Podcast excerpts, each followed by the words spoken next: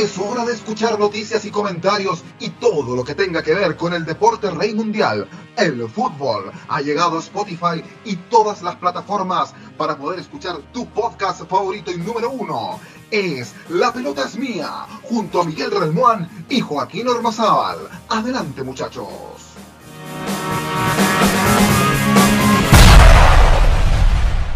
Es La Pelota es Mía que comienza a esta hora, agradecerle siempre su, su, gentileza, su compañía, por escucharnos siempre. Eh, soy Joaquín Ormazal y estoy feliz de saludar y un excelente tema de conversación. Saludar, por supuesto, a nuestro compañero Miguel Relmán. ¿Cómo te va, Miguel? Hola Joaquín, ¿qué tal? ¿Cómo estás? Un gusto saludarte a ti y a toda la gente que nos escucha este entretenido podcast. Claro, que claramente es entretenido. Sí, entretenido porque vamos a. A, ver, hace, hace. Estuvimos acá en La Pelota es Mía, un, un, un profe temática del fútbol, que es el profe Felipe, le mandamos un saludo. Y él tenía cierta simpatía, perdón, por los clubes menores o de menor convocatoria de Inglaterra. Y Miguel, indagando por ahí, se encontró con un amigo que viene del otro lado de la cordillera. Visión. Eh, no tanto por la Premier League, sino que por la Championship y entre otros campeonatos que no son tan renombrados en el país. Eh, él tiene un, pub, nos va a comentar también de la Nutria, eh, José Luis, pero le dicen Joe. Eh, yo de estar eh, y, agradecerte por estar en La Pelota es Mía. ¿Cómo te va? Bien, bien, buenas noches a todos. Miguel, encantado, Joaquín también, gracias por contactarme. Este, bien, bien, estoy muy bien. Este, estoy bastante sorprendido por el alcance de la página y la verdad que estoy muy contento que así sea porque la verdad que le pongo bastante trabajo, bastante empeño y con el tiempo tengo pensado expandirlo un poco más y meterle más topics. Así que me, por suerte, y aparte mientras uno lo va haciendo, va aprendiendo también, y de un montón de cosas y datos que uno nunca hubiese imaginado.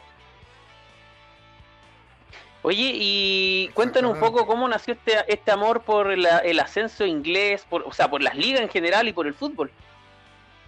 Primeramente, yo soy fanático del club de, de los clubes del ascenso ya desde mi país. Soy un gran seguidor de lo que es el fútbol de ascenso argentino. Es, tiene un folclore muy particular, cosas que son llevadas a pulmón, ¿entendés? Eh, en cierto, bueno, por supuesto es mucho más eh, pobre, digamos, en cierto modo, y está llevado más a pulmón. Allá se maneja todo con rifas, se maneja todo con bingos, la gente se junta, eh, hay otro tipo de relación de, de hincha-presidente, de hincha-dirigentes, incluso con los futbolistas, y hay algo muy lindo que sale de todo eso. Es algo que a su vez está muy separado de lo que era el fútbol de primera división de muchos años atrás, que ahora se volvieron en, básicamente multinacionales. Yo en cierto modo algunos clubes los veo como marcas registradas, y eso es lo que está pasando también con el fútbol inglés. También veo como un resquemor hacia el fútbol del ascenso inglés, donde veo que de a poco los están como eh, complicando un poco la vida, por lo menos lo, que es la Championship, les están complicando la vida a los clubes eh, matándolos a deudas en cierto modo. Y ya hay varios clubes que han desaparecido. Ellos, justamente el Buri, que tiene tenía aproximadamente 120 años. Y el año pasado tuvo que cerrar las puertas. Siguen como club, pero no pueden jugar, están eximidos, justamente porque la deuda es tan grande que es imposible de. Y quisieron los hinchas, formaron un club nuevo, ¿sí? el AFC Buri, y arrancaron justamente en la Liga 10. Y es muy emocionante ver eso. Eso ya lo hemos visto también cuando muchos fanáticos del Manchester United se cansaron de los manejos de Glazer y también crearon el FC United of Manchester, que ahora está jugando, creo, si no me equivoco, en la liga número 6. Y bueno, eh, justamente... Eh, ¿Te escucho? Sí, se va, se va a veces el sonido como que hay huecos en el medio. No, pero dale, nos atropellamos, así que dale nomás. Ah, ah, ah, bien, bien. Este, te encontrás con un montón de cosas interesantes. Eh, me manejo más o menos con el inglés, es un inglés medio tarzanesco, pero mm, puedo llegar a, me dirijo más que nada a las páginas de fanáticos de los clubes y no a las páginas oficiales. Entonces ahí veo que es una sola persona trabajando con muchas cosas a la vez y por suerte tienen tiempo de contestar y te tiran buena data.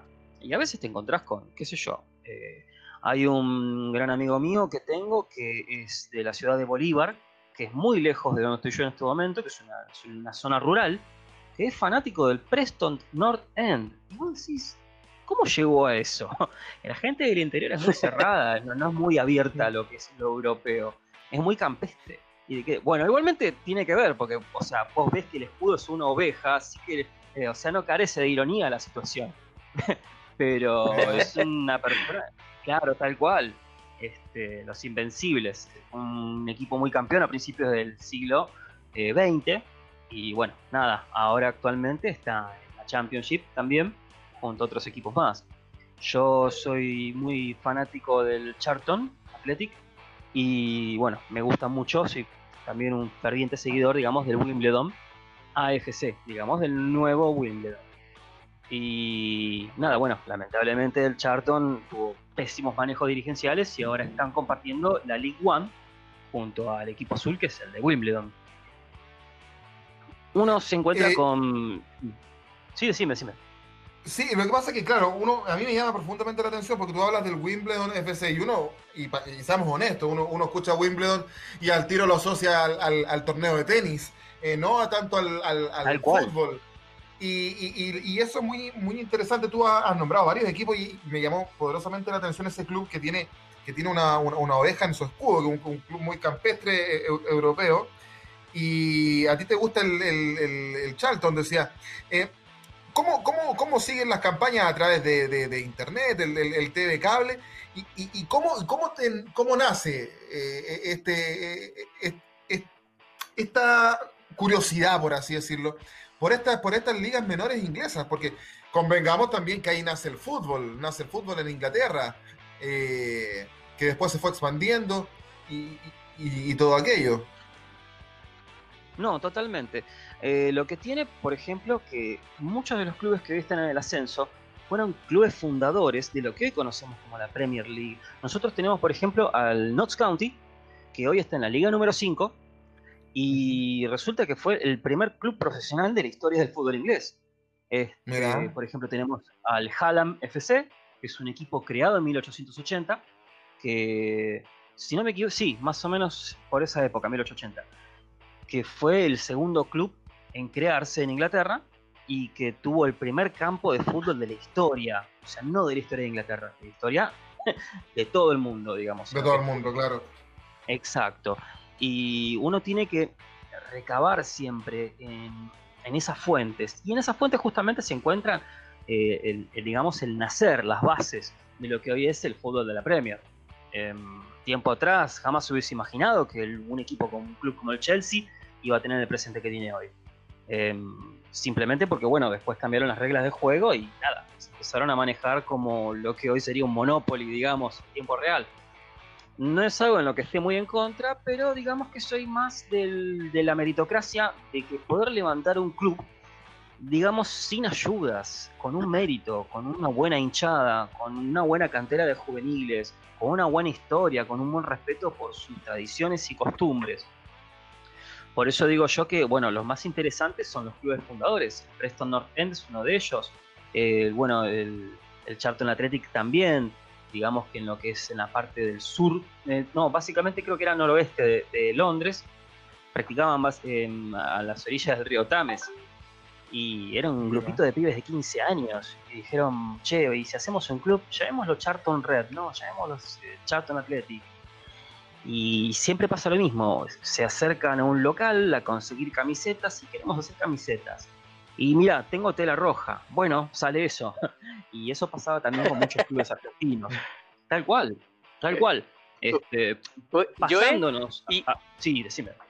Y, y, respecto a, mira, hay, hay, varias cosas que también me hacen sentido lo que hablas, por ejemplo, de, la autogestión o, o, de lo, o de lo romántico que es administrar un club como si fuera un club de barrio. Me, me dijiste, por ejemplo, lo de las rifas. Acá en Chile también hay clubes amateur que que han crecido, digamos, eh, y que se han, han crecido, digamos, se han conseguido un pedazo de terreno en un lugar, arman su cancha, la regularizan, tierra, después hacen proyectos, completadas, porotadas, eh, etcétera, etcétera, y después la empastan con pasto sintético, pero son casos excepcionales. Eh, más o menos eso es lo que pasa allá en Inglaterra, y, también un poco lo que hablabas tú de, lo que es el, lo comercial del, del, fútbol, porque el Chelsea llegan inversionistas, claro, le meten lucas, vamos contratando jugadores y vamos ganando Premier, vamos ganando copas europeas, lo que hace el, City, por ejemplo. El, eh, hoy día hay un grupo City, compró, compró un equipo en, en Uruguay, compró un equipo, no sé, eh, también Sudamérica, va a comprar otro equipo acá en Chile. Y, está buscando niños de 10 años, 12 años para llevarlos a estos equipos cercanos, para después ver si pueden llegar a la cúspide que la Premier, lo que hace la Red Bull, por ejemplo. Eh, estamos pasando publicidad casi. Eh, Red Bull, eh, Estados Unidos, vamos para acá. En Brasil compró un equipo eh, muy, muy connotado en Brasil, con mucha historia. y los petrodólares también, Relmuán, pues Miguel. Los petrodólares. Sí, por pues, los petrodólares, ¿para qué decirlo? Entonces, claro, tú dices, mira, no me da tanta cosa, pero digamos las cosas como son. Igual, como que los triunfos son buenos, son lindos para el hincha, pero igual es penca, como se dice en Chile, es fome, eh, saber que tu equipo se está industrializando, ¿o no? No, tal cual, seguro, seguro. Es como, es como una frase que uno dice, claro, bueno, así cualquiera. Yo no sé qué sentiría si al Charlton le empiezan a inyectar los petrodólares y de golpe lo tenemos a Harry Kane, este, tenemos a, todas las estrellas que están ahora dando vueltas por ahí. es como decir, ¿cómo, cómo, cómo se guisa un club desde el corazón, de esa forma? ¿Cómo, ¿Cómo hablas con tus amigos? No, bueno, la otra vez le ganamos 5 a 0 a, qué sé yo, al Real Madrid. Y vos hace un tiempo estabas peleando el descenso para no irte a la Liga 2. ¿Entendés? Es, como que le quita esa pertenencia, es como que le quita ese esfuerzo. Mm. Y yo soy mucho de ese esfuerzo, justamente. Eh, conozco muy poco de lo que es el fútbol chileno de ascenso.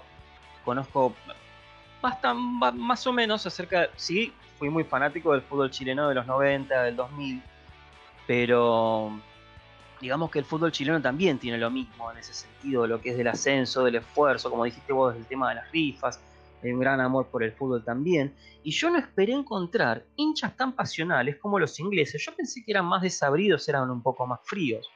Pero me encuentro con gente verdaderamente pasional, con gente que está loca, pues, con gente que hace de todo, porque es capaz de entrar y pintarlo, de barrer las hojas, de, de limpiar, de mantenerlo. Este, vos veías cómo fue lo del tema del Buri FC y era verdaderamente conmovedor. Veías a la gente ahí, un viejo de 93 años diciendo yo soy fanático del club desde que tengo 5 años y era mascota. Y ahora me lo van a cerrar y una parte de mi vida se va con eso. Y vos decís, un dolor. porquerías, claro, tantas cosas que le habrán pasado en la vida, pobre tipo. Y encima tener que ver que, que verdad es como esa es como esa serie de bueno de, Netflix acerca de, de, deporte de caballeros que, le decían, eh, esta gente lo único que hace es trabajar, llevar dos pesos a la casa, lo único que tienen es el fútbol, no tienen otra cosa. ¿Entendés? Porque era una época muy, muy mala, una época donde cerraban muchas fábricas, fue una época económica muy complicada. Y desde ahí salieron a pulmón muchos clubes, que todavía los tenemos hoy. Porque no cualquiera puede darse ese lujo. Ahí estaba corroborando que, bueno, justamente el Hallam United, el fútbol, Hallam Football Club, es de 1860, no 1880 como había dicho yo. Bueno, tuvo una pequeña confusión. Parece que como hay tantos datos, por un par de años, que es normal confundirlo. sí. Ni hablar. Yo, por ejemplo, antes era muy... Sí, decime. No, no, termina, termina la idea. Yo, por ejemplo, antes era muy seguidor del Manchester City. Yo me acuerdo que era el primario. Yo soy de clase 80. Estamos hablando del año 88, 89. Y yo tenía un amigo que era muy fanático de Liverpool porque era igual a los colores de Independiente de Avellaneda. Y me hablaba de los jugadores me mostraba los juegos de computadora. Y después me hablaba de Manchester United, Manchester United, y estaba como loco. Y yo una vez viendo un resumen en Canal 9, Libertad, me encuentro con que estaban dando partidos, eh, bueno, por lo menos unos pequeños resúmenes y goles de los clubes de la Premier. Y me encuentro uno que se llama Manchester City. Y era azul, me gusta el azul. Y digo, ah, mira, Manchester City, qué bueno, lo voy a empezar a seguir. Y después apareció todo este lío con el tema de los petrodólares que empezaron a traer jugadores fuertes, grandes. Y ya como que ahí dije, bueno, seguí una temporada, dos temporadas, bueno, le fue bien, me parece bárbaro. Este, uno de los últimos torneos que lo seguí, digamos, fue como Agüero metió un gol sobre la hora, creo que había dado vuelta un 2 a 2. Y bueno, a partir de ahí ya como que lo había dejado un poco atrás.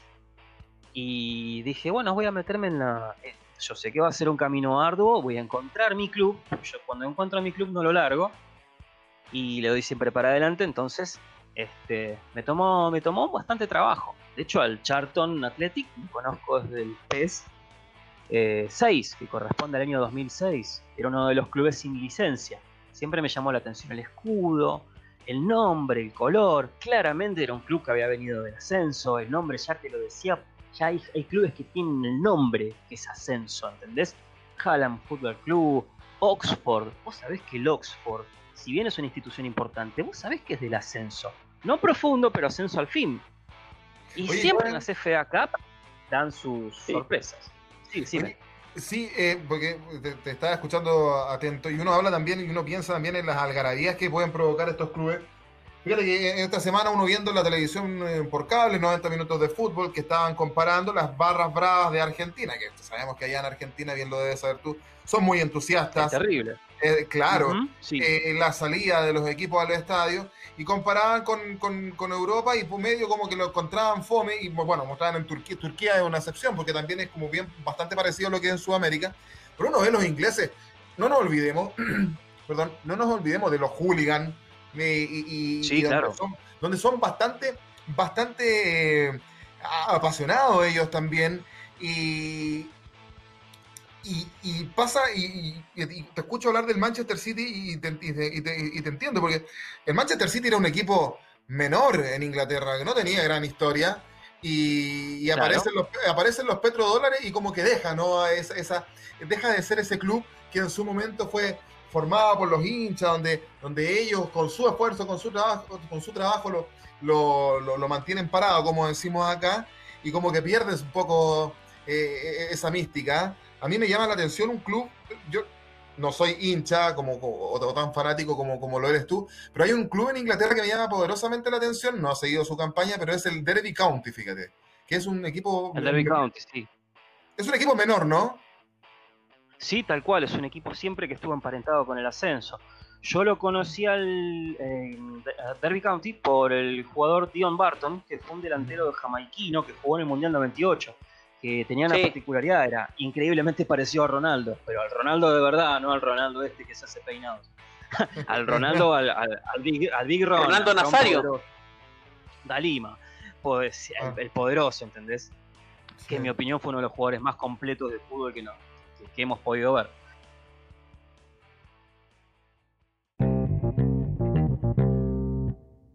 Pero yo lo tengo desde ahí, y yo decía, Derby County debe ser conocido. No, no, no era conocido, nada. Era un delantero jamaiquino, pero que era un gran referente eh, en ese momento. Dicho sea de paso, fue uno de los mejores jugadores en lo que se los recuerda en, el Derby, a Dion Barton. Un muy buen delantero, de hecho, pero bueno, correcto y hasta ahí nomás. Este, después me encontré con una historia muy interesante que me lo hizo ver en un hincha argentino del Portsmouth. El Portsmouth actualmente está en lo que es la Liga 3 pero se llama eh, League One. Eh, en su fundación, el Portsmouth tuvo eh, como uno de los fundadores a Edgar Allan Poe, el creador de las historias de Sherlock Holmes. Mira, no solamente, claro, no solamente fue uno de los fundadores, sino que además fue arquero.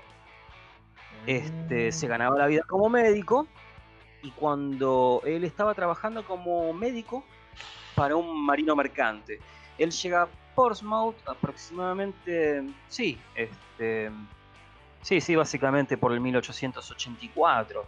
Por ahí era muy joven y no había empezado este, a escribir las historias de Sherlock Holmes. Pero se ganaba sus mangos, como sus mangos, sus pesos, como médico y también despuntaba el vicio. Era una persona muy deportista, uno de los primeros esquiadores que hubo, que en ese momento no existía el esquí. Y un amante total loco del cricket y hacía también equitación, bueno, una cosa completa, un poseo, una cosa de locos. Y fue el primer arquero de la historia del Portsmouth. Y jugó 30 partidos aproximadamente, 32 partidos como arquero. Y después se puso a jugar de lateral derecho. Y, era bastante bueno también. Así que era como una un multiorquesta, una cosa muy rara. Y tenés esas cosas que yo no las sabía hasta hace un tiempo.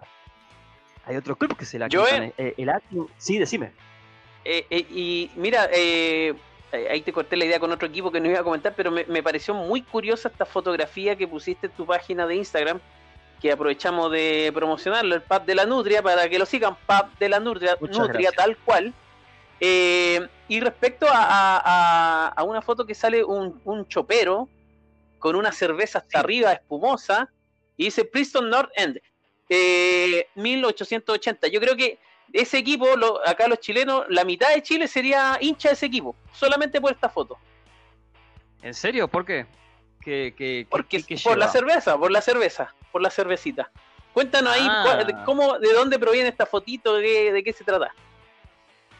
La foto, bueno, esta imagen del escudo corresponde a un diseñador muy bueno que se llama Dan Norris, que creo que es inglés y está en Instagram y hace una, un rebranding, digamos, este, los rehace. Es como una especie de retrofuturista. Son diseños retrofuturistas de los escudos y hace un laburo muy bárbaro, porque vos fíjate que aplica un grabado antiguo y también le da como, una, como un dinamismo. No es algo tan estático. Es algo que tranquilamente te lo podrías tatuar y quedaría muy bien porque solamente son líneas. Y nada, me gusta representar justamente esos logos en contexto siempre de un pub. Viste, como todos sabemos que los ingleses se juntan en los pubs, toman cerveza, comen maní, se, se rompen la cabeza entre ellos. Entonces, digamos que es algo bastante. se tiran la cual, silla sí. y otras cosas más.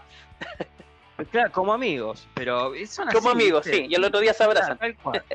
Tan- pero por supuesto, mientras levantan los dientes que les quedan en el piso y este es tuyo, no, a ver, déjame, no, este es tuyo.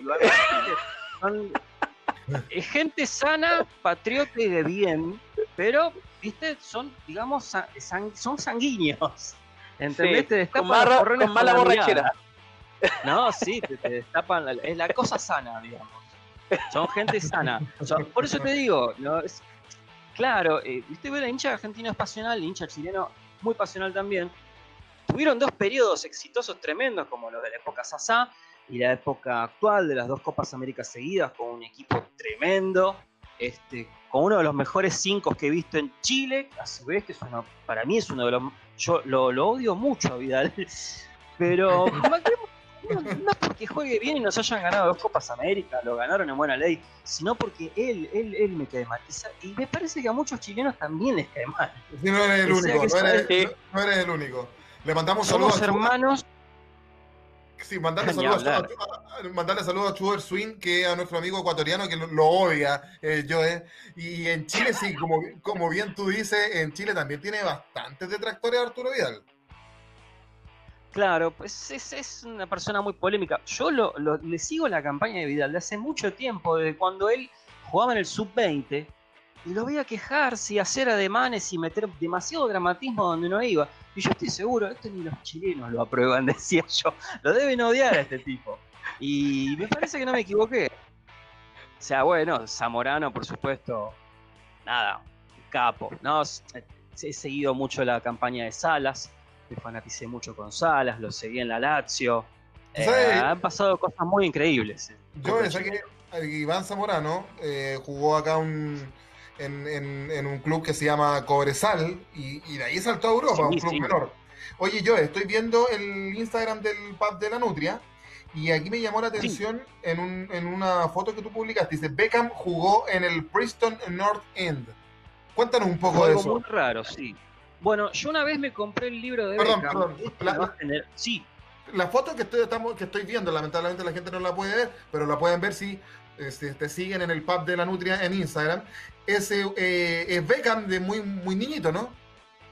Es David Beckham, sí. Digamos que fue sus primeras experiencias como futbolista profesional. Y esto lo supe.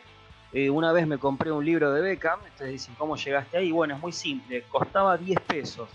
Yo creo que es un centavo de dólar de lo que estamos hablando. Y me lo compré hace muchos años. Pero lo leí y me apasionó. Lo contó desde un punto de vista eh, muy personal. No hablo, no hablo, o sea, no es el típico tipo que te habla en tercera persona como es Latan, Ibrahimovic, que tiene un claro problema de ego. Sin embargo, Beckham te das cuenta que es un tipo bastante sincero, bastante interesante y que lo de él es solamente un personaje. Los, los peinados locos, andar con una Spice Girl, eh, esas te- terribles decisiones que él tomó en su vida. Y te encontrás con que, no, contó que, bueno, eh, había, digamos, suplantado a un jugador que se llamaba Kanchelski, que era muy bueno, jugador muy bueno, y estaba teniendo buenos minutos en el Manchester United. Y los directivos le dicen, mira, te vamos a pasar a otro club. El tipo se le viene el mundo abajo y dice, ¿por qué? Queremos que consigas más rodaje porque estás jugando muy bien. Lo mandan, el tipo va de muy mala gana, estaba en la tercera división. Eh, y el director técnico dice, muchachos, él va a ser el encargado de las pelotas paradas. Todos lo miraron mal, nadie lo quería mucho. Pero el tipo se fue haciendo lugar y le empezó a ir muy bien. Y otra de las cosas que él recuerda es que después de un entrenamiento, entra al vestuario, se saca la camiseta, la tira al piso y los muchachos le dicen, ¿qué haces? No, si la va a venir a lavar el utilero. No, no, no, no, la camiseta te la tenés que llevar a tu casa, la tenés que lavar vos, hacemos todos así acá. Y eso es algo que me hizo tac en la cabeza. Y yo dije, esto es ascenso, esto es ascenso puro. Ahí Beckham, con el calzoncillo Calvin Klein, la, va fregándose la camiseta. ¿Entendés? Y esa es bueno, acá en Chile... Es una escena fuerte. Claro, acá en Chile cuando en los clubes de amateur lavan las camisetas o hacen una cucha y le pagan a uno de los de la familia del jugador para que se lleve todas las camisetas y las lavan. Sí. Porque si se la llevan a su casa, esa camiseta lo más probable es que no vuelva al otro partido. No, y sí, nada, son como mantos sagrados, eso para un hincha, una, camiseta de utilería es tremendo. Yo un tiempo, mucho Oye, tiempo Sí, y, eh, te quería llevar a otra historia más del ascenso. yo creo que mucha gente que escucha este podcast, cuando le contemos este nombre, se lo va a asociar inmediatamente. Wayne Chow, no sé si está bien ese inglés, pero como el de los pericos, pero Wayne Chow, el arquero que se comió un sándwich en pleno partido. ¿Se recuerdan de esa historia? Sí, sí, sí. tal cual. Fue un arquero eh, aproximadamente, no, sé el peso que tendría, pero... 115 kilos. Wayne Shaw. Shaw, SH Wayne Shaw. Eh, sí, Así en, el, entretiempo se, clavó un, sándwich en vivo, así, delante de todos los pinchas. Em, algo hoy impensado, porque esto tampoco fue hace mucho tiempo. Esto fue prácticamente en, 2000. El, 2017, en febrero. Exacto, que peor todavía. Este, él, es del Sutton United, del Sutton United. Exacto una de las camisetas más originales de, la liga inglesa. ¿eh? Está llena de camisetas rojas y azules. Sí, esta es naranja y marrón, ¿no? Es una combinación genial. Pero sí, sí, buen chao. También hubo un arquero de Sheffield, eh, sí, del, no, sí, del Sheffield United. Un tipo que medía dos metros y pesaba 120 kilos. Era de, otra galaxia. Pero sí, fue algo del lo pasado, cuando esas malformaciones. Era más para el rugby. 120 Hoy jugaría kilos. 120 kilos, olvidad, sí. 120. Y, pero también medía como 2 metros. O sea que con los centros mucho problema no tenía y en el cuerpo a cuerpo te la regalo. O sea, Acá dicen, anda a, echarle anda a echarle el cuerpo y tómale la patente. No, por supuesto. Aparte de este tipo te defendía el área chica como si estuviese en Vietnam, ¿eh? No, no joda. tal cual, tal cual. Oye, ¿cuántas divisiones o, cuántas ligas tiene Inglaterra eh, en este momento? Bueno, son cerca de 10 ligas. Y entre esas 10 ligas hay otras subligas. O sea que esto es, es, parte muy complejo de explicar. Yo no sabía que tenían tantas ligas, siendo que es un país muy chico. Pero son, son bastantes, son, tienen, es como las ligas nuestras, son también medias complicadas. Las nuestras llegan hasta los regionales. Tenemos Argentino A, Argentino B, Argentino C, este, después asciende uno de cada liga, claro, una federal, exacto. Después de eso se ascienden uno de cada región, porque los dividen por región, calculo que fue una cuestión de viaje, para que no viajen de una punta tanto a la, a la, a la, la deben arreglar de esa forma. Pero sí, sí, son muchísimas ligas, son muchísimas ligas. Muy interesantes, todas con equipos muy históricos y otras un poquito más nuevos. Después el, extrañísimo caso del Morecambe, que hace 20 años está en la misma liga y nunca pudo ascender. Este, son, son cosas muy interesantes. De hecho, con el Morecambe pasó algo muy curioso, con un delantero de ellos, que tiene aproximadamente 40 años y creo que se llama Ellison, hizo un video muy enojado porque el FIFA la última versión del juego FIFA lo hizo con velocidad 30. Ya viste que las velocidades van de 0 a 100. Bueno, a este tipo le dieron 30. Y vos, el tipo se hace un video tirado en la bañadera con mucha espuma, mientras miraba el celular y se levanta así todo, todo, desnudo, y habla con los amigos y comparan la velocidad entre uno y otro, y resulta que justamente Ellison es el segundo que más velocidad tenía en todo el club, porque los cronometraban.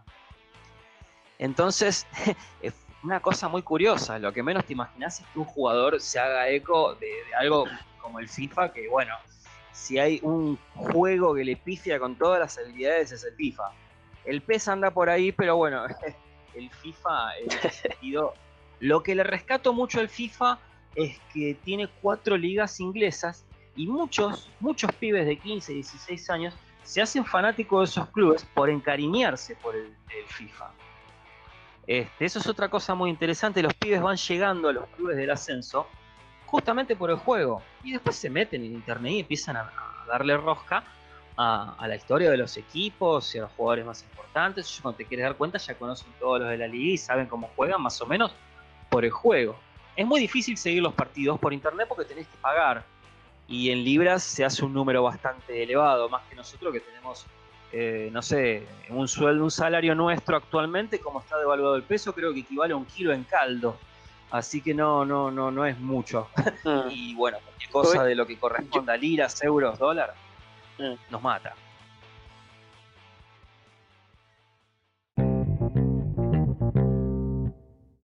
Yo, y de respecto al ascenso y a equipos, digamos, que hayan marcado una historia, yo me acuerdo hace un poco tiempo, me tocó ver historias bien lindas de equipos amateur o semi-profesionales, podríamos decirlo, en Argentina, en Copa, en Copa Argentina, donde prácticamente colgado el travesaño, haciendo un partido pero casi a la perfección, eh, haciendo una estrategia defensiva y de contención, pero rozando la perfección, en penales dejaban fuera equipos de primera y de primera vez.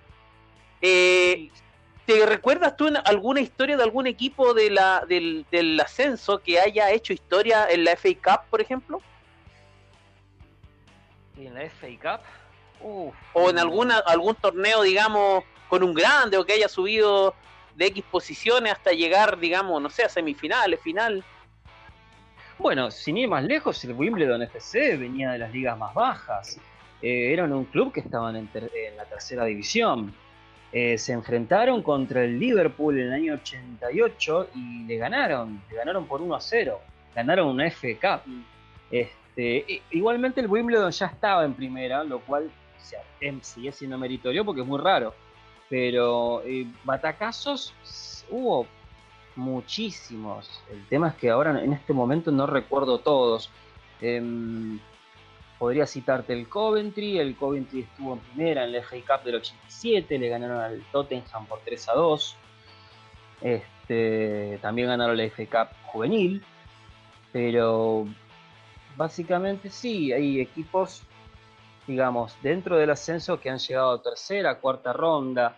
No, no, no he visto actualmente, no, he estudiado batacazos consistentes. Pero siempre ocurre, viste, que hay un equipo que lo mete en mm. problemas al otro. Acá, por ejemplo, el Real Pilar es un equipo que se creó hace cinco años, le ganó a Vélez Arfield. Este, ¿Y Real Pilar en qué serie está en Argentina? El Real Pilar arrancó en la D, actualmente está en la C.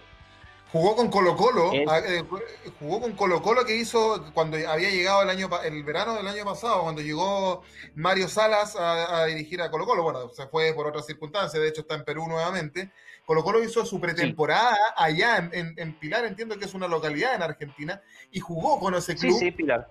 Y jugó con ese club y, y el preparador físico. En ese entonces, estamos hablando del verano del 2019 era eh, Fleitas, que fue preparador físico de Colo Colo y Universidad Católica acá, fíjate.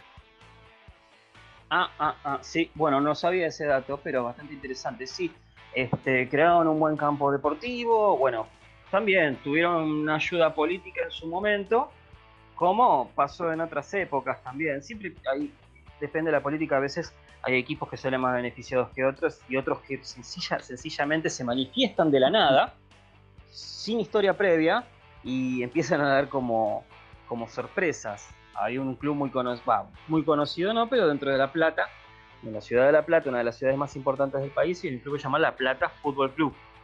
Y tuvo buenas intenciones, pero después digamos que quedó como en la nada. Pero dentro de lo que es el fútbol de ascenso de acá, sí, con muchos batacazos. Hubo un club, no recuerdo el nombre en este momento, pero estuvo a punto de ganar la Independiente por penales.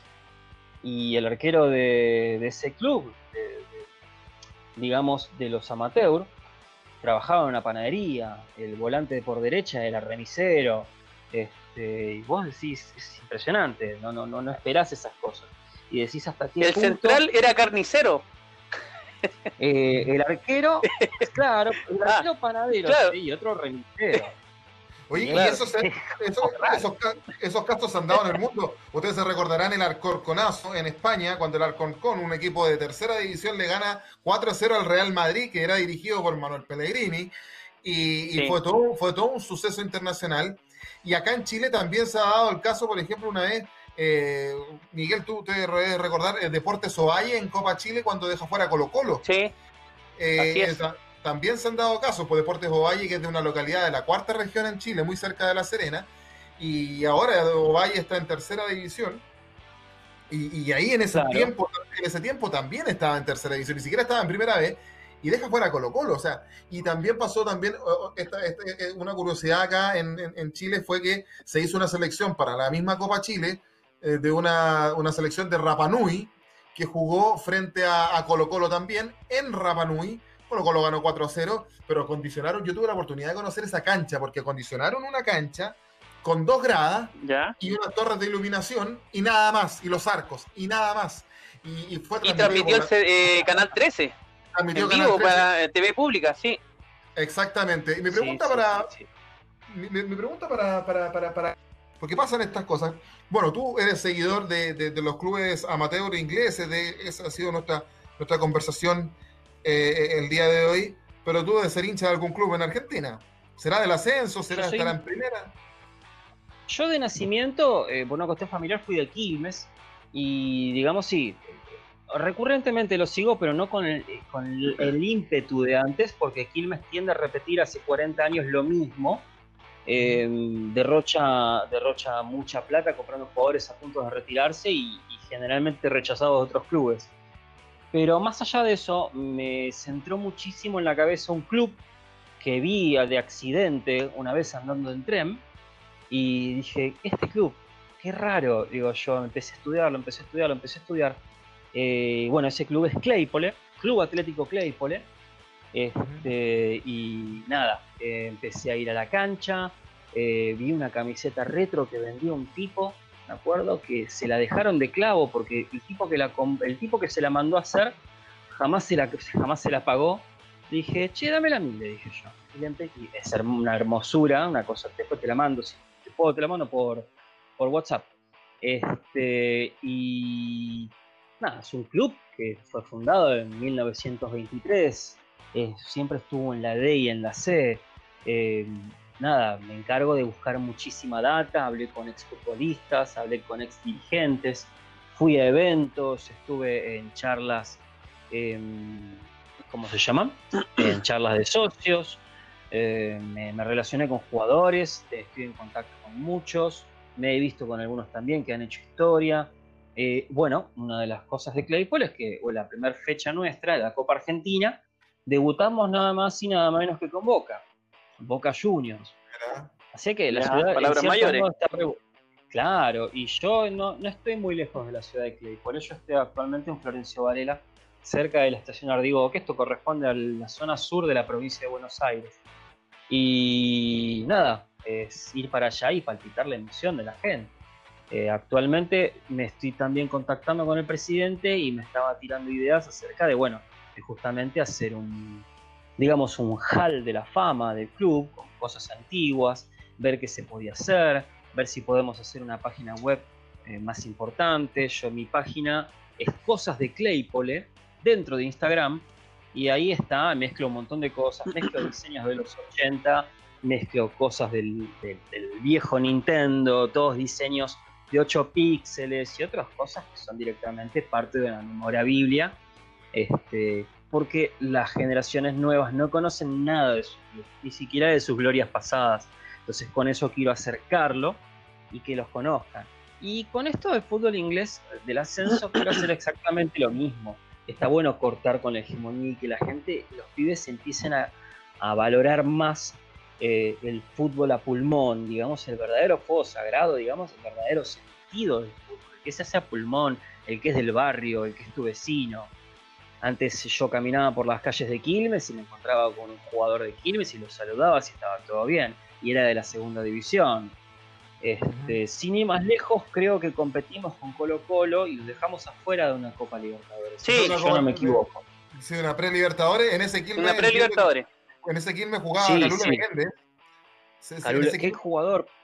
Qué 5. ¿Dónde lo tuvieron? ¿Dónde lo tenían guardado ese tipo? Qué 5.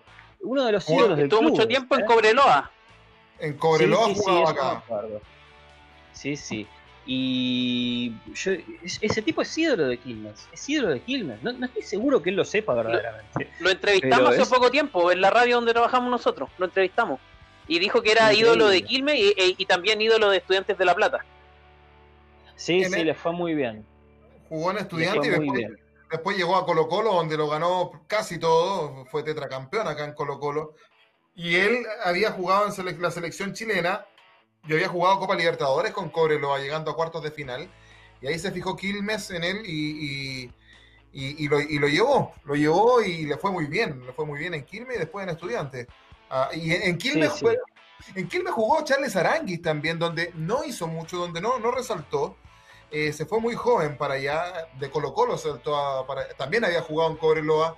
Después en Colo Colo, donde fue campeón. Se va a Quilmes, lo lleva Hugo Tocali. No jugó mucho Después llega a Universidad de Chile y, ahí, y ahí después llegando a la Ahí la rompió. Ahí la rompió. Sudamericana. Explotó. Igual no hizo malos Charles no hizo, no hizo malos partidos en Quilmes, pero digamos que el hincha de Quilmes promedio tiene como una idiosincrasia de que somos el Real Madrid y que a cualquier jugador se le nosotros hemos insultado a, Nelson David Vivas, una gloria del club. Este, no, no hemos tenido mucho respeto por nuestras glorias viejas. Yo les voy a contar una anécdota. Les voy a contar una anécdota de Quilmes, que me tocó. Yo estuve en ese partido que quedó Colo Colo eliminado el 2011 con. ¿El 2011 fue? no, ¿O el 2000? no, 2006, 2006. Yo diría que antes. 2002. 2004. 2004. 2004, 2004, exacto, exacto. Se me cruzaron los años. Sí, yo estuve en ese partido fuimos con un grupo de amigos que eran hincha Colo Colo en una camioneta de estas como los furgones escolar que se llama acá, esa amarilla. Le pagamos unas lucas al chofer para que nos lleve por toda Argentina.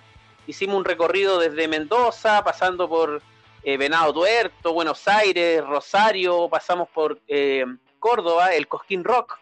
Eh, fuimos al Cosquín Rock y dos semanas.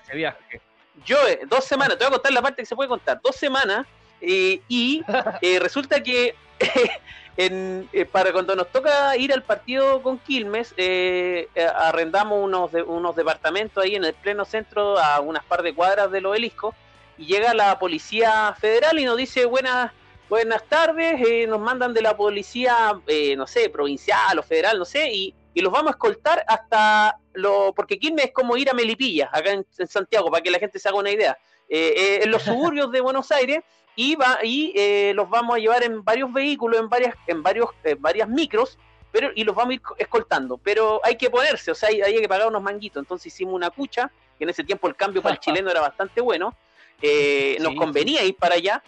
Por lo tanto, le hicimos, no sé, suponte unos 100 mil pesos de acá, no, no, sé cuánto era allá. Y bueno, llegaron los policías, las barras, 6, 7 eh, buses, digamos, llenos de barristas de Colo Colo sacaron las banderas, nos iban escoltando y de repente llegamos a la autopista y desaparecieron los policías. desaparecieron mágicamente los policías y nos metimos al, barrio de Quilmes. Y se empezó a oscurecer porque el partido era 21 horas, entonces empezó a oscurecer y nos apiedraron los buses que no quedó ni un vidrio parado. llegamos al estadio. Sí, llegamos al estadio. ¿eh? No, porque esas cosas no salen en la televisión. Entonces, solamente quedan en el recuerdo. Entonces, llegamos al estadio de Quilmes, que era un, tremendo estadio lleno de cemento, así un robusto. Y en la entrada, para entrar eh, bengala y juego artificio, y, Bandera, el policía también decía, mira, pónganse con unas luquitas y entren por, por debajo. Bueno, entraron los, y ya la pirotecnia y, bueno, al final después eh, Colo Colo empató, empató allá 0 a 0 en un partido muy apretado. Y, acá de vuelta nos tuvimos que venir raudamente para llegar al partido de vuelta. Acá Colo Colo perdió 2-1. Tal cual. O 1-0, ya no me acuerdo. No, parece que fue un empate a 2 y por el gol de visita pasaron ellos. Ah, puede ser. Sí, sí, puede ser. Mm. algo así, no me lo acuerdo mucho. Sí, es verdad. Eh, sí, 2 a 2 y esto fue en febrero del 2005. Del 2005, exactamente. Sí, sí, 2000, primero de principio del 2005 fue. Y aparte con el Colo Colo hay una pica tremenda. Eh, yo, eh, yo desde chico aprendí a odiar mucho al Colo Colo cuando hubo esa batalla campal, si no me equivoco, en el año 91, Colo Colo tenía un equipo bestial. Semifinal. Que jugó contra Boca y se armó una revuelta con fotógrafos, futbolistas, policías y un perro. Que ese fue el perro que mordió eh, en, los Blues. Rocky. Navarro Montoya. Exacto. El perro Rocky. Creo que, le hicieron, creo que le hicieron un altar a ese perro. Y hay una pintura muy interesante, inmortalizando el momento en que a Navarro Montoya le está mordiendo el glúteo el perro. No, genial. Es una imagen que yo edité para meterla en mi Pro Evolution Soccer, porque yo lo edito, y lo puse en la parte de selección de equipos, bueno, aparece esa imagen de Navarro Montoya siendo mordido. Es impresionante. Es, es muy bueno. Y nada, en ese momento, ya me lo que hicieron los chiques, barbaridad, los chilenos, que encima la eterna rivalidad que tenemos. Y nada, este, pero después le, tuve mucho cariño. Resulta que es un equipo con muchísima historia, incluso más que la U Católica, que la U de Chile. Por ahí estoy hablando más de fanatismo, pero es un equipo que respeto mucho, muy bueno. y que ahora está pasando su peor crisis. Está pasando su peor crisis Colo Colo en este momento, de lo, de lo peor que le hemos visto en el último tiempo. Y, y, va, y esto da para hablar otros podcasts. Eh, es un equipo que tiene mucha historia, tiene su mártir, que es David Arellano, quien lo fundó, que venía de otro club de Magallanes. Eh, bueno, esa es otra historia muy, muy bonita que y, te queremos invitar para, para, para otro día para, para, para comentar de, de, de, este, de, estas historias de cómo nace Colo Colo, de dónde, quién es Magallanes, y también tú nos puedes aportar de los clubes de, de allá de Argentina. Así ha sido, la verdad, muy, muy, muy enriquecedor el, el, podcast el día de hoy, Joe. Bueno, muchas gracias. Espero no haberlos aburrido mucho, porque me suelo ir por Para nada. cuando hablo. Así que apárenme cuando eso sucede. Muy bueno estuvo. Oye, dos cosas antes de terminar. Lo primero, como estamos con en esa onda de de acordarnos los clubes de barrio y todo, le mando un fuerte saludo a mi equipo. Desde los 8 años juego ahí, tengo 38. El 18 de septiembre de Conchalí. Esto queda, Conchalí es una comuna que queda al norte de Santiago. Desde los 8 años juego yo. Ahí todo lo que decía yo es, como ese club ha crecido y se ha mantenido. Rifas completadas, eh, unas luquitas por aquí y por allá para lavar las camisetas y todo eso. Así que un club muy aguerrido, con mucha historia. Así que un fuerte abrazo para el 18 de septiembre de Conchalí. Y lo otro que, también comentarles que, bueno, yo creo que ya nos da para otro podcast, eh, para más adelante, eh, los grandes batacazos del fútbol. Yo creo que eso ese es un capítulo que hay que entrar a picar. Por supuesto que sí. Hablar. Joe, que te vaya muy bien, que te vaya muy bien y gracias por haber estado en La Pelota es Mía. Bueno, gracias, muchas gracias a ustedes por llamarme y bueno, a su disposición cuando lo necesiten. Un saludo a todos por allá. Igual para allá. Miguel Ramón, que te vaya bien. Igual, un fuerte saludo, gracias Joe, gracias Joaquín. Y ustedes también. Buenas noches a los dos. Y a ustedes agradecer también su compañía y su presencia con La Pelota es Mía. Nos encontramos con otro podcast de La Pelota es Mía, así que atentos a nuestro, a nuestro canal de, de, Spotify, donde estaremos subiendo información. También síganos en Instagram como La Pelota es Mía y en Facebook. Ahí también estamos subiendo información de todo lo que tenga que ver con el fútbol. Que estén muy bien. Un abrazo enorme y gigante. Chau, chau, chau, chau, chau.